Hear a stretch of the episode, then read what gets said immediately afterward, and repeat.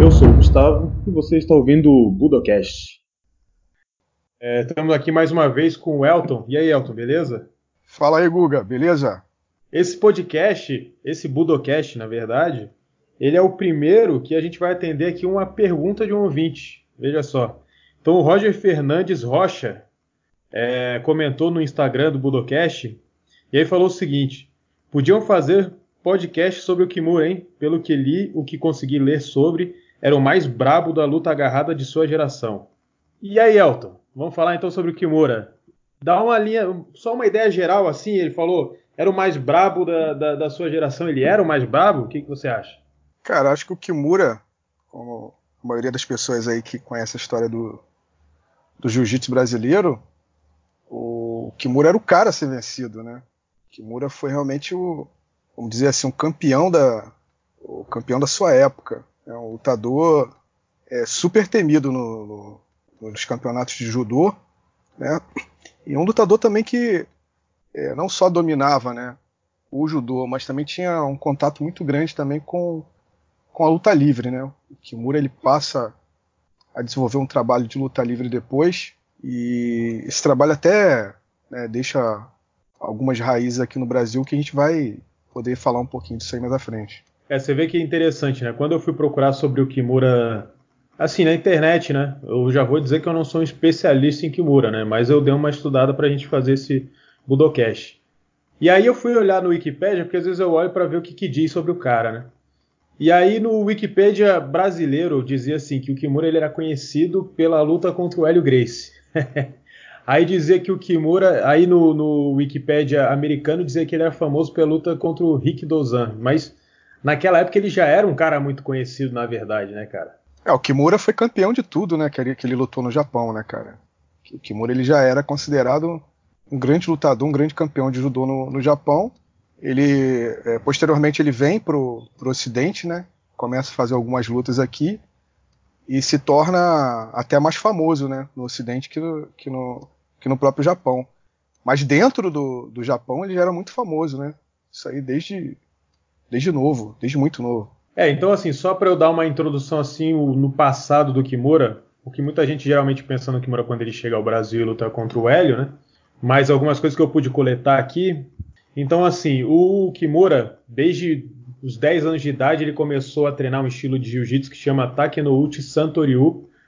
O, o estilo Takenouchi é o estilo mais antigo de jiu-jitsu que tem no Japão, né? O, o Takenouchi Santoryu é uma, uma linhagem, é, uma, é um estilo vindo é, do Takenouchi Ryu, o original, né?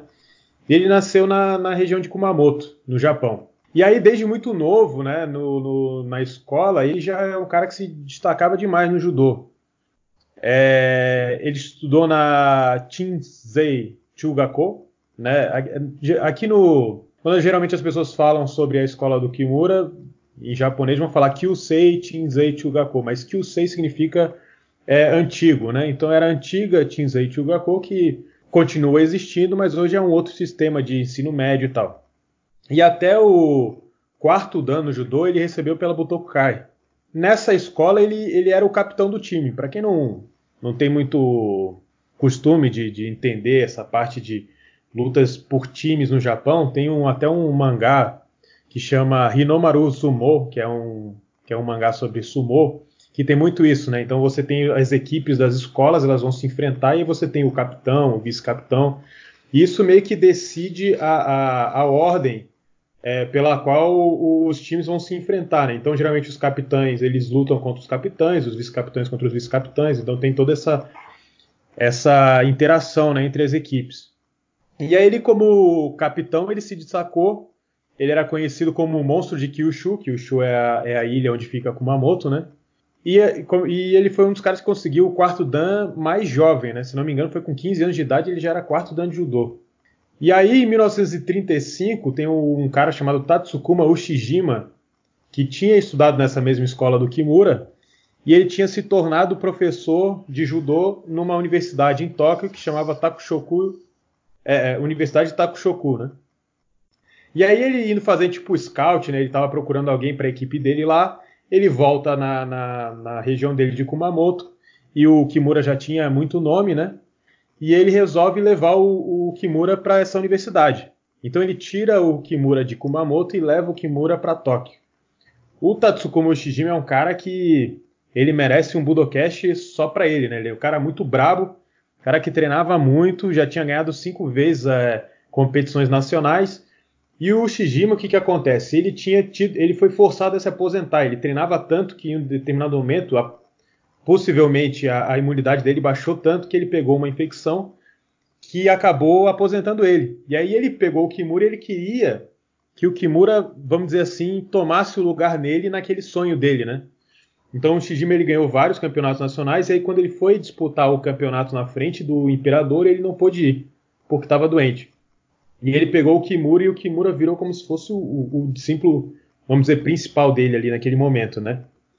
E aí, em 1936, já na, na, sob a tutela do Shijima, o Kimura ele, ele passa a ser o capitão da equipe da Takudai Yoka. Na verdade, é a escola preparatória para entrar na Universidade é, é, Takushoku. E esse era uma, era uma das, das instituições que participava do Kosen Taikai, né? Hoje em dia a gente fala muito do Kosen Judo, e é justamente isso, né? Então o, o Kimura ele participou dos campeonatos da, é, de Kosen Judo. E aí em 1936 ele levou a equipe ao, a ser a campeã do, do, do, do evento. E a partir dali de 36, essa equipe ela começou a sempre estar ali figurando lá em cima. Não tenho certeza se ganhou todas as competições seguintes, né? Mas com certeza disputou lá em cima. É, mas já em 37, o Kimura ele, ele vai participar do campeonato nacional, né? O, o que na época era o campeonato nacional. Então em 37 ele ganhou, ele ganhou 37, 38 e 39, né? E esse, essa competição era a competição que era, vamos dizer, que precedia o atual campeonato nacional do Japão. Geralmente se fala que o Kimura ele ganhou quatro competições nacionais né, é, do Japão, é, fazendo uma ligação à, à, competição atual, mas na verdade ele ganhou três da, da, anterior, né? E ganhou uma dessa versão que a gente tem hoje. E aí o que acontece em 39 ali, por causa da Segunda Guerra Mundial, tal, é, é, a, pararam de ter essas competições e ele foi forçado a fazer serviço militar e tal. E aí, quando a guerra acabou, o Kimura volta a, a participar das competições. Em 47, ele já entra numa competição é, e, e, e, vence. E ali, em 49, ele volta a, a, participar da competição nacional e ganha de novo. É um cara que ele era praticamente invencível, assim. Ele praticamente não, não, não perdeu na carreira dele. E aí, o que acontece? Em 50, ele precisa de grana ele recebe uma proposta para se, se tornar professor de judô do Departamento de Polícia Metropolitano, mas ele, ele recusa, porque aquele o professor dele, né, o Shijima, ele resolve criar um estilo de competição de judô profissional, né? Então a ideia é que agora é, vai ter uma, uma competição entre vários lutadores e aquele que for vencedor vai ganhar uma soma em dinheiro.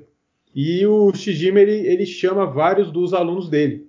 E aí o, o Kimura passa a participar dessas competições profissionais, o que tira ele do mundo, vamos dizer assim, do, do, da, do, das outras competições do, do, judô, né? Ele acaba tendo que se afastar da, da Kodokan e de, da, do, do, que era o mundo do judô naquela época, a partir do momento que ele decide fazer parte dessas competições profissionais. Porque o que acontece? É, como existia essa vontade do judô é, fazer parte das Olimpíadas, para participar das Olimpíadas, os competidores precisavam ser atletas amadores, né? E a partir do momento que você é profissional, você não pode mais participar de uma Olimpíada. Existia uma, uma restrição muito forte pela Kodokan com relação a isso, né? E dizem que ele foi é, é expulso da Kodokan nessa época, não tenho certeza. Mas o, de qualquer maneira, a graduação dele fica meio que retida ali, né?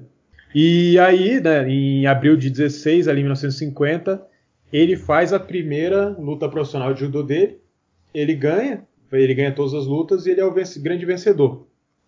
E aí, eventualmente, em 51, ele chega ao Brasil quando ele faz a, a, a, a luta dele contra o Hélio, né? Que é realmente um, um fato que acabou alavancando ele. Eu acho que hoje, principalmente no, na história atual das artes marciais. Muita gente vai lembrar disso porque, claro, porque o jiu-jitsu brasileiro acabou tomando uma, uma grande proporção no, no cenário das artes marciais do mundo, né, do, do é, mais recente, né? Um fato interessante, né, sobre a ligação de Kimura com o Brasil é o outro personagem, né, o Takeo Yano, né? O, o Kimura e o Takeo Yano eles vieram é, da mesma cidade, né? Eles cresceram, nasceram e cresceram na mesma cidade.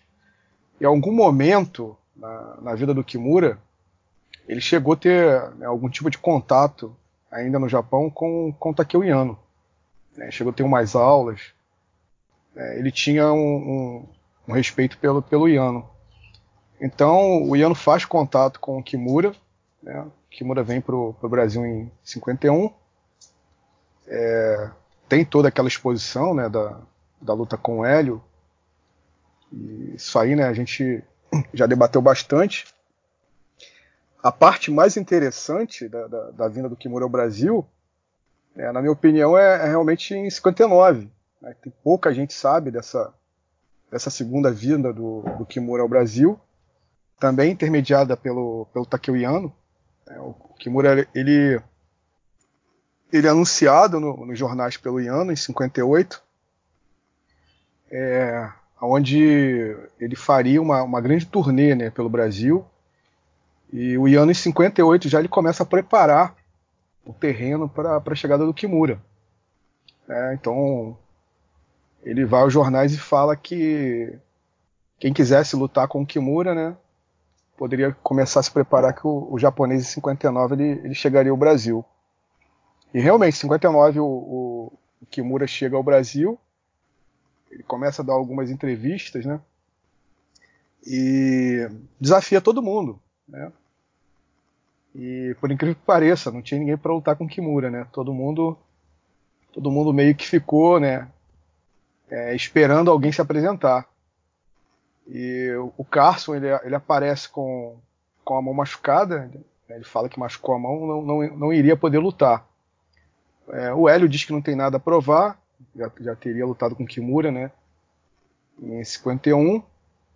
E o pessoal insiste no Valdemar, né? O Valdemar era o nome ali na época.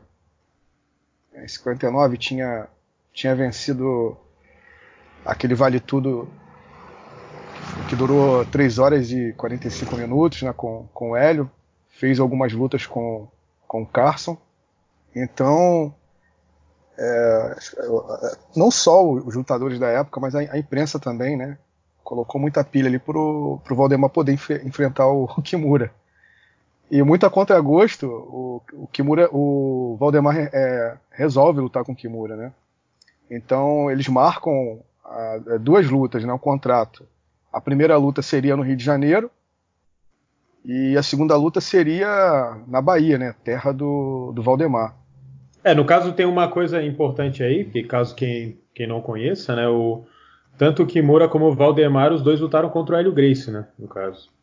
É, tem, é, tem esse, esse, fato, né, esse fato interessante. Então, talvez por isso, né, depositaram tanta, é, tanta esperança no, no, no Valdemar. Enfim, a, as duas lutas são marcadas, né, marcaram é, a primeira luta no Rio de Janeiro, e seria nas regras do jiu-jitsu, né? usando kimono, e a segunda luta seria nas regras da luta livre, mas seria uma espécie de vale tudo. E o Kimura ele não tinha ideia, né, cara, do, do, que, do que, seria um vale tudo. Quando foi passado. É, assim, ele... o que, que acontece, né? O Kimura, depois que ele vence o Hélio, é, tem a outra luta dele muito conhecida, que é ele contra o Rick Dozan ali em 1954. E ali dá pra ver que ele já tá fazendo meio que aquele, aquele pro wrestling, aquele aquela luta livre meio combinada, né? Então, a luta, dizem, né, que o, o, a luta do Kimura contra o Rick Dozan era combinada, mas em um determinado momento o Rick Dozan ele, ele sai do combinado e nocauteia o Kimura, né? É, falam muito daquela cutelada que ele dá no pescoço dele, mas se a gente for ver, tem um determinado momento da luta ali que, assim, a luta inteira ela parece de meio combinada, tem aquela coisa do cara tá no chão, de repente os dois levantam, ficam olhando um pra cara do outro, aquela coisa. Mas tem um determinado momento ali que o Rick Dozan começa a chutar a cabeça do Kimura meio no chão mesmo, tal. Essa luta aí, para quem quiser assistir, tem no YouTube, né? Foi em 1954. É, mas talvez aí o Kimura também tivesse um pouco dessa, vamos dizer, essa bagagem aí de, dessa, dessas lutas assim meio combinadas. Talvez ele não, até por vindo de fora, talvez ele não tivesse entendendo muito bem qual era a ideia da coisa. Né? Não, com certeza. Isso fica muito claro quando as pessoas falam do, do, do Hélio, do, do Vale Tudo que o Hélio fez com o Valdemar, né? O Kimura ele acha um absurdo, ele fica espantado. Ele acha uma coisa é, realmente deplorável. Ele ele não acreditava né, que no Brasil se pudesse fazer esse tipo de luta. Né? Então ele achava uma coisa muito violenta né, e fora realmente do, da mentalidade do, do japonês, né, super civilizado naquela época. Então, quando se fala em, em luta livre, né, então o Kimura ele pode ter entendido ali que se tratasse de, de luta de Pro West, né, que ele fez diversas apresentações, que é o mais provável. Ele faz algumas apresentações de Pro West em São Paulo e depois pelo Nordeste, onde ele se junta com, com alguns lutadores né, e faz, faz algumas apresentações. Ou imaginava também que de repente poderia ser uma luta né, sem, sem um kimono, onde só, só valessem finalizações. Mas eu acho que o mais provável seria realmente né, essa luta de, de pro oeste, né? Sendo para valer ou não, né? Sendo é, com movimentos pré-determinados ou não, eu acho que na, na, mentalidade do Kimura seria algo muito próximo a isso. Mas não, né? Foi uma luta de vale tudo, é, é, baseada na, nas regras do catch, né? É, para quem não, não teve oportunidade né, de, de, de se aprofundar mais nisso, é, o, o, o, site lá do, do Cristiano, né, www.jorgegrace.com.br, tem muita informação. E nas lives aí do, do Ian, onde a gente conta um pouco a história do jiu-jitsu, a gente fala um pouco, né, desse lance de, de catch scan no Brasil, que era sinônimo né, de, de luta livre. Então, é, isso, catch... aí, isso, aí, isso aí é até interessante você falar, Elton. É, o Budocast ficou um tempo no hiato aí, né? Eu fiquei sem publicar. É, mas para quem não sabe, aos domingos a gente tem feito algumas lives, eu não participei da última, no canal do Ian Bering, falando sobre a história do jiu-jitsu no Brasil e tal. E eu acho que a gente até já chegou a falar sobre o Kimura em uma das lives. E as lives elas ficam algum tempo no YouTube e eventualmente elas só são acessíveis no, pelo Spotify, né? Num podcast que o Ian faz lá. Então, para quem é, tiver interesse, né, pode procurar essas lives aí, ou o Spotify lá do Ian também, que eu, eu participo lá também com essa galera aí, com Elton, com o Cristiano e tal. Pode seguir aí, Elton. Então, o, Cat, né, o Cat Scan, ele era, ele era visto de maneira muito ampla, né, muito genérica no Brasil. Então você tinha diversas regras, é, você tinha o pessoal que trabalhava ali com, com, com a luta muito próxima do, do, do Pro West, né? A gente conhece hoje, luta combinada. É, você tinha o que eles chamavam de é, Catch a Scan Nacional, que seria uma espécie de jiu-jitsu sem kimono. E você tinha o Catch, que era sinônimo de Vale Tudo, onde você usava praticamente quase todas as, as técnicas do Vale Tudo. Né? A diferença era que você não podia dar chute alto, então geralmente é, os chutes onde você podia acertar a cabeça, né? Tanto chute frontal, lateral, chute rodado. É, esses chutes em, é, em, quase todos os eventos, né? Dependendo é, da organização, eles eram proibidos. Você só podia dar chute é, do pescoço para baixo. E os socos, eles só poderiam ser usados de, de cutelada, né? Ou seja, mão semi-aberta. É, quem tiver, quem teve a oportunidade de ver, né? É, é, existe no, no YouTube umas lutas do, do Valdemar contra o Ivan Gomes. É muito legal, cara, porque você vê que eles estão lutando ali dentro dessa regra do, do catch, né? Onde eles, eles lutam de, de mão aberta, então eles socam só usando a cutelada, eles não, não fecham realmente a mão, né? Não valia. Então, essa, tá... essa luta do, do Kimura com o Rick Dozan é mais ou menos a mesma coisa, né? Isso. Só que no caso do, do, do Rick Dozan e do Kimura, era uma luta combinada, né? Eles combinaram. Isso. Eles combinaram aquele, aquele, Isso, aquele eu digo, eu digo mais em relação à questão de regra mesmo. É. Só que no Brasil, é, o pessoal lutava no duro, né? Como, como eles falam, né? A, é, a, a, a, luta combinada era marmelada. E quando você tinha a luta para valer, né, a Vera, né, eles chamavam de, de luta no duro. Então, é, tinha né, esse sentido muito amplo da, da palavra cat né, no Brasil. Depois a gente pode até é, se aprofundar mais aí é, nesse assunto, que é um assunto muito interessante, né, que é, é pouco abordado. Quando a gente fala em cat, todo mundo vem à mente logo marmelada, né, porque final da década de 60 você tem aquele programa ali é, criado ali pelo Ted Boy Marino, que é, acabou passando pelo, pelo, um monte de emissoras de TV e se tornou muito popular, né? Virou o telecat, né? Então o pessoal, é, as pessoas no Brasil, principalmente a, é o pessoal, a, a, geração mais nova, quando você fala em cat, né? Automaticamente eles se ligam aí nesse, nesse, nesses programas aí onde o pessoal fazia aquelas lutas ali de, de pro wrestling, né? Só que a história do, do, do cat no Brasil ela, é muito mais ampla, né, muito mais complexa. Então, na mentalidade do, do, do Kimura, provavelmente ele, né, ele acharia que ele fosse fazer algo é, é, semelhante ali a, a, uma luta combinada.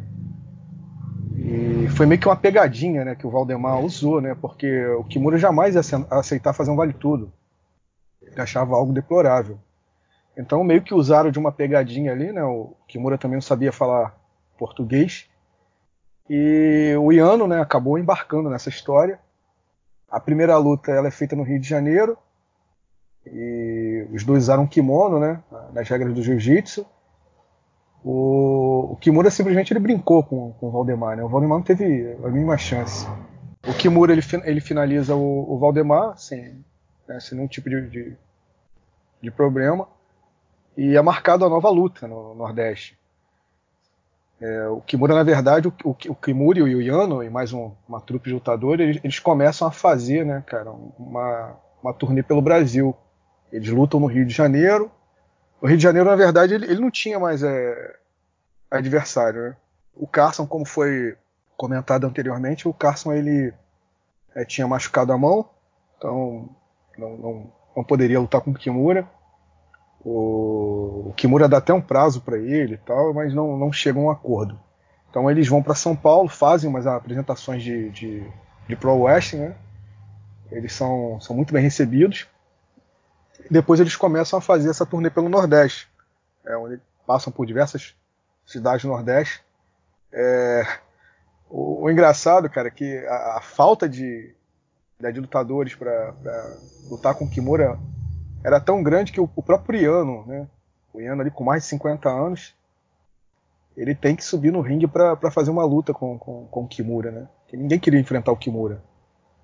Então o Iano ele, ele sobe em 59 também para fazer uma luta com, com o Kimura e o Kimura no o Kimura não vacila, né, cara? Ele ele luta com o Iano, o Iano é tirado também pra nada, né? Ele brinca com o Iano. Então a, a, eles fazem algumas lutas ali até chegar na Bahia. É, Quando ali provavelmente o Iano já subiu sabendo que ia ser derrotado, né? Não, com certeza. O Iano tá, tava com mais de 50 anos, né? Já bem mais leve também, né? Então foi, foi praticamente uma luta ali mais demonstração, né? Mas foi uma luta vera, né? Só que o Kimura ele não, ele vamos dizer, ele não aliviou pro Iano, né? As, as reportagens que a, que a gente lê, né, que a gente, a gente tem acesso, fala que o Kimura ele, ele, ele não é, além de não aliviar, né, pro, pro Iano, embora o Iano tenha tentado fazer frente ali, é, foi uma luta que ele dominou por completo.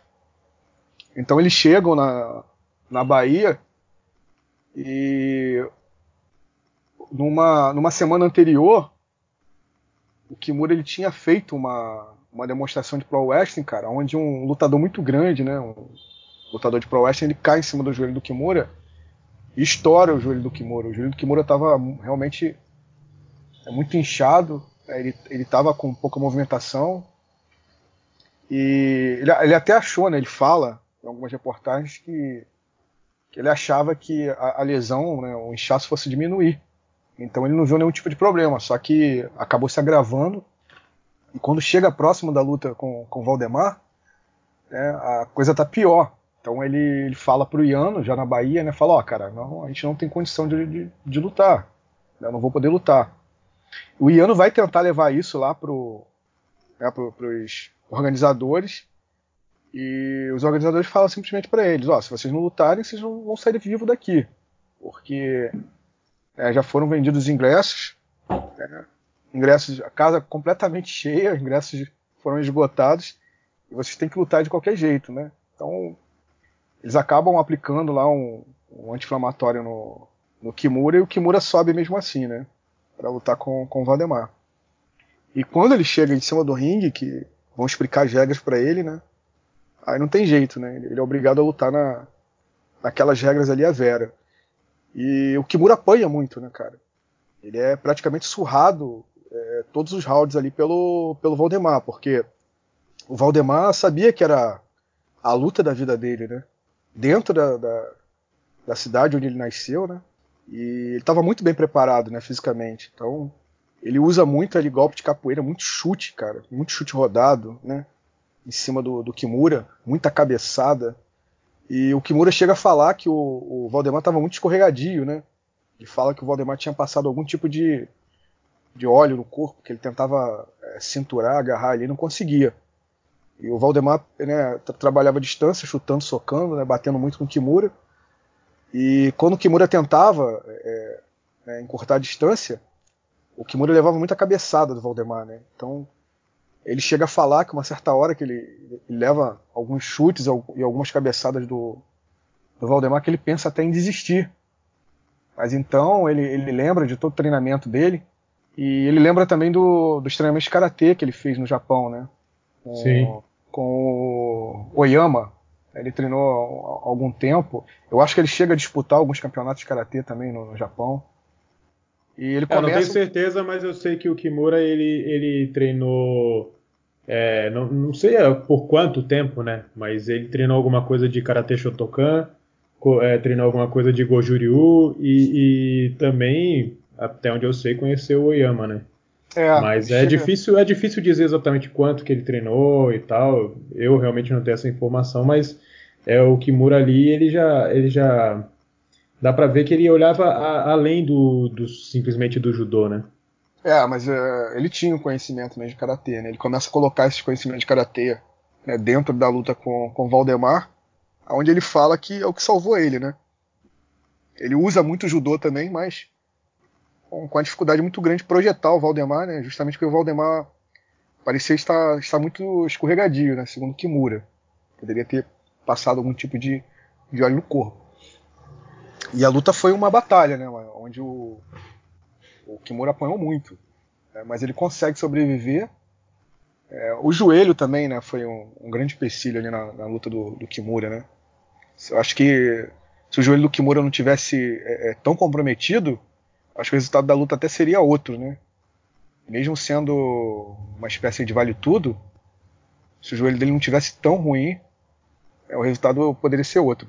Mas de qualquer modo, a, a luta ela termina é, com empate, né? Porque a previsão é, só, só, haveria um vencedor por nocaute ou, ou, finalização.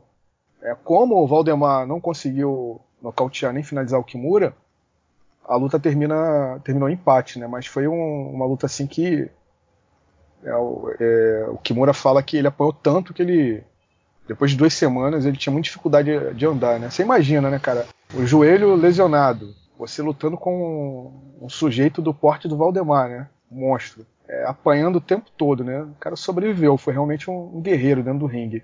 Fora pro, provavelmente as várias lesões que ele já tinha ao longo de anos e anos como competidor, né, como atleta. Ele já tava, isso aí já foi mais pro final da carreira dele, né? É, é importante, né, frisar isso que quando o Kimura chega no Brasil, já em 51, com a luta com, com o Hélio, ele praticamente estava em fim de carreira, né? Como, como lutador profissional. Então ele estava fazendo ali a, a, essas lutas, é, eram praticamente lutas de demonstração. Ele só enfrenta o Hélio realmente porque o Hélio vence o Cato, né? Então, naturalmente ele tinha que, vamos dizer assim, vingar né, a, derrota do Cato. Senão eu acho que o, o Kimura nem teria lutado a Vera no Brasil, né? É, geralmente, geralmente tentam transformar ele num monstro, digo assim, fisicamente, muito maior do que ele era, é, retratando hoje, né? Como se o Kimura fosse enorme e tal, mas o Kimura tinha 1,70 de altura, mais ou menos. Então, assim, ele era, ele era um cara realmente forte, era um tecnicamente ele era muito bom, como ele tinha participado daqueles aquelas competições de Kosen, ele não não ia se pegar é, despreparado na luta de chão, era um cara muito bom tanto na luta de chão como na luta de pé. Tecnicamente, o Kimura era, era um monstro de fato. É, mas essa diferença existia de fato uma diferença de peso do Hélio pro, pro Kimura, mas é, não digo que era pequena, mas era menor do que geralmente se, se fala, né? É, peso e idade também, né? Sim. Peso e idade. Então depois dali, depois dessa, dessa, dessa luta na Bahia, eles acabam indo para Manaus, cara. Então eles acabam montando uma academia de luta livre e judô né, em Manaus. Eu não sei se o, o Kimura ele traz o ele traz o, o companheiro dele que, que, ele traz em 51 o Yamaguchi, Yamaguchi, né? Aquele gigante, se ele traz novamente é, é, para o Brasil, ou se o, o Yamaguchi tinha ficado a, aqui no Brasil, né? Porque é uma informação que eu estou tentando levantar, só que ainda não, não tive muito tempo. É, mas eu sei que o Yamaguchi está com ele no, no, no Amazonas. Eles montam uma academia de, de luta livre é, e judô. Posteriormente, o Kimura retorna né, para o Japão e o Yamaguchi fica no, no, Brasil. Ele fica dando aulas lá nessa academia. E depois ele, ele acaba indo para a Bahia. Um, um outro fato interessante, né? Ele vai para Bahia, treina alguns lutadores ali que participam de, desses eventos de, de Vale Tudo. E ele dá aula até para aquele é, Toro Moreno, né, que foi um grande lutador, é, lutou com, com Valdemar, enfim, lutou com vários lutadores da época aí. Mas um, uma das lutas mais comentadas dele é, é com Valdemar, né, onde ele chega, se eu não me engano, acho que ele empata com Valdemar. Foi uma luta muito esperada da, na época. Mas o, o, o Toro Moreno ele vai até a faixa marrom, cara. Ele, ele fala que pega a faixa marrom com o Yamaguchi. E depois eu acho que o Yamaguchi vai embora, vai para algum lugar. Eu sei que o Yamaguchi acaba morrendo ali na década de, de 60 ainda. É, acho que ele morre no Brasil. É outro, outra história que eu tenho que apurar. Mas é, ele fala que pegou a, a, a, faixa marrom, até a faixa marrom com, com o Yamaguchi. E aqueles filhos dele, né, os boxeadores, até que, que foram campeões olímpicos aí, tem o nome do filho dele que ele dá em homenagem ao, ao, ao japonês, né? O nome do filho é Yamaguchi Falcão. É, eu sempre ficava uhum. me perguntando, né? Pô, o nome do, do filho do, Tono, do Toro Moreno, né? O nome japonês Yamaguchi. Aí depois eu fui descobrir, né? Que o Yamaguchi foi professor do, do, do Toro Moreno. Aí o, Tomo, o Toro Moreno depois ele, ele é. Ele recebe a faixa preta dos Graces, né, cara? O pessoal dá a faixa preta para ele e ele acaba representando os Gracies aí durante um tempo. Né, se, se dedica ao Vale Tudo. Mas você vê como tem é, diversas informações importantes, né? E, e, coisa muito bacana que aconteceu que não, não foram tão exploradas ainda, né? Pelo, pelos pesquisadores. É, então para quem não para quem não sabia, o Kimura ele passou um tempo no Brasil ensinando também.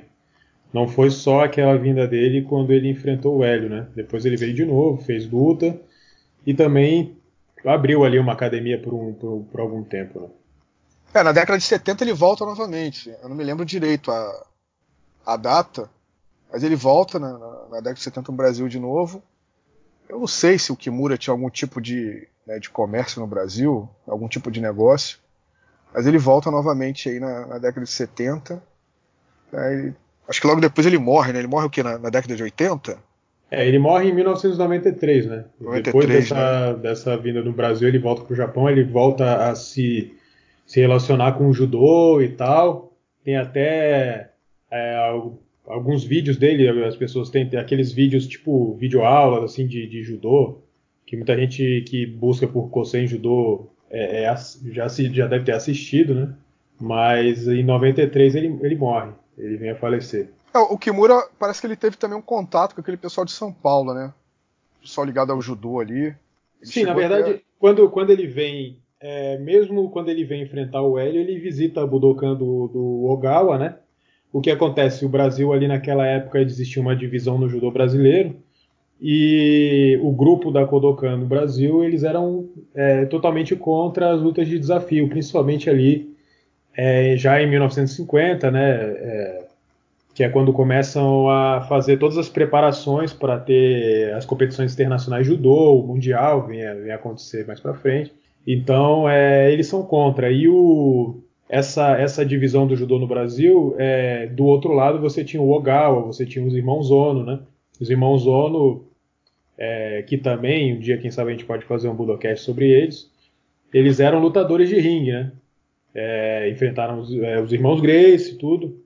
Então, assim, é, quando o Kimura vem, é, ele, ele vai a Budokan do Ogawa e tal, ele se junta, vamos dizer assim, com essa, essa galera do judô que, que tá é, mais é, próxima a essas lutas de desafio, né? Porque, na verdade, esse, é, se a gente for pensar bem, essa, esse torneio de judô profissional que o, que o professor dele cria no Japão é mais ou menos semelhante à ideia que existiam dos desafios de jiu-jitsu no Brasil, né? É, Para a comunidade japonesa no Brasil, aqueles desafios era como se fosse um judô profissional, né? Eram desafios de kimono, as regras eram um pouco diferentes da regra da Kodokan, e quem ganhava, ganhava, um, ganhava uma grana, né? Ou, ou ganhava a grana mesmo para subir no ringue, né? Então, é, quando o Kimura vem, ele se junta com essa galera, com o Ogawa e tal. O Iano também, né? Fez parte dessa história também do, da parte do, do da introdução do judô através dos desafios no Brasil, né? Isso aconteceu no mundo inteiro, né? Cara, o que, que, você me diz aí da, daquela história do cambojano, que, que o Kimura fala no, no, livro dele? Eu, pelo menos, eu não achei nada relacionado a isso ainda, né? Você sabe de alguma coisa? Não, eu não, não sei realmente. Não sei. Eu tenho, eu tenho uma biografia completa aqui do, do Kimura, mas que ela é toda em japonês, né? Mas vai demorar um tempo até eu conseguir ela, ela, ela inteira. É, tem uma coisa muito interessante que o cara fala nesse livro que é o seguinte: ele fala que no judô, né, existiram alguns caras que é, adquiriram o apelido de Oni, né, de demônio. Então você demônio. tem o, o Yokoyama, né, primeiro, né, o que era um dos quatro, era do, do Shiteno, né, do, da Kodokan, um dos quatro mais importantes alunos do Jigoro Kano. É, depois dele você tem o Toku Sampo, que também era da Kodokan que também ganhou esse apelido, então logo depois dele. Aí depois vem o, o Shijima, que foi o que eu tinha falado, né? Professor do Kimura, e depois vem o Kimura, que também ganha esse apelido. Então no mundo do judô você teve esses quatro caras aí com esse apelido. Então você vê que o Kimura era um cara que ele era, era assim, fora do comum, assim como todos esses caras que eu acabei de falar, né? Então ele, ele tinha. Antes de chegar no Brasil, ele já tinha uma fama absurda no Japão, era um cara muito conhecido mesmo. E é mais ou menos essa a trajetória aí do Kimura em linhas gerais. Mais alguma Mas... coisa que você quer acreditar aí, é, acrescentar aí, Elton? Mas tu, tu chegou a ler alguma coisa dessa, dessa, história do cambojano? Tu viu lá a tradução do livro do Kimura? Não vi. Ah, o, Kimura fala, fala... ah, o Kimura fala o seguinte: o, o Kimura fala que o depois da, da derrota do, do Kato pro Hélio, hum. ele se prontifica a lutar com, com o Hélio, né? E até aí né, tava tudo tranquilo o, o Hélio, o Carson é, continuaram a dar diversas entrevistas, né, falando que ia ser uma luta, poderia ser uma luta dura, mas o, o, o Hélio não temia o Kimura, né? Na verdade, o Kimura dá a entender que o Hélio achava até que poderia ganhar ele. Então ele resolve fazer uma visita à Academia Grace, né? E parece que ele finaliza todo mundo lá na, na, na academia, né? finaliza lá o, os principais lutadores né, nessa visita. Inclusive ele, ele usa até a Aldegarame, né, que, que ele venceu o Hélio e, e a gente no Brasil ficou chamando de Kimura. E o pessoal ficou impressionado né, com, com a técnica do Kimura. E parece que os gregos teriam acordado né, para o pro problema que, ele, que, que, que seria para o Hélio enfrentar o Kimura. Então eles vão ao jornal, eles vão jornais e começam a dizer que o Hélio não enfrentaria o, o, Kimura, porque o Kimura, na verdade, não seria um, um representante japonês, ah. né? Ele seria um, é, ele seria um cambojano. Lembrei, lembrei. lembrei dessa história. É, ele seria um cidadão do, do Camboja e não um japonês. foi uma confusão, né? É. Porque a imprensa começou a, a, falar que realmente não teria é, sentido uma luta de, do Brasil versus Camboja teria que ser um Brasil versus Japão. Então é, seria até melhor o, o Hélio lutar com o Yamaguchi, né? E o Kimura falou: não, cara, vão ter que lutar comigo. Ele, ele fala que ele tem que, que ir às pressas na, na embaixada japonesa em São Paulo para poder pegar a documentação dele e apresentar aqui no Rio, eh, mostrando ao jornalista que ele realmente era um cidadão japonês, né, e não cambojano. Mas eu, cara, a, até hoje eu não achei nada nesse sentido, entendeu? Eu não achei nada. Eu achei a visita realmente do, do, do Kimura. O Kimura ele, ele visita a academia Grace, né? Ele faz essa visita antes da, da luta do Hélio. E o Hélio chega a comentar depois que.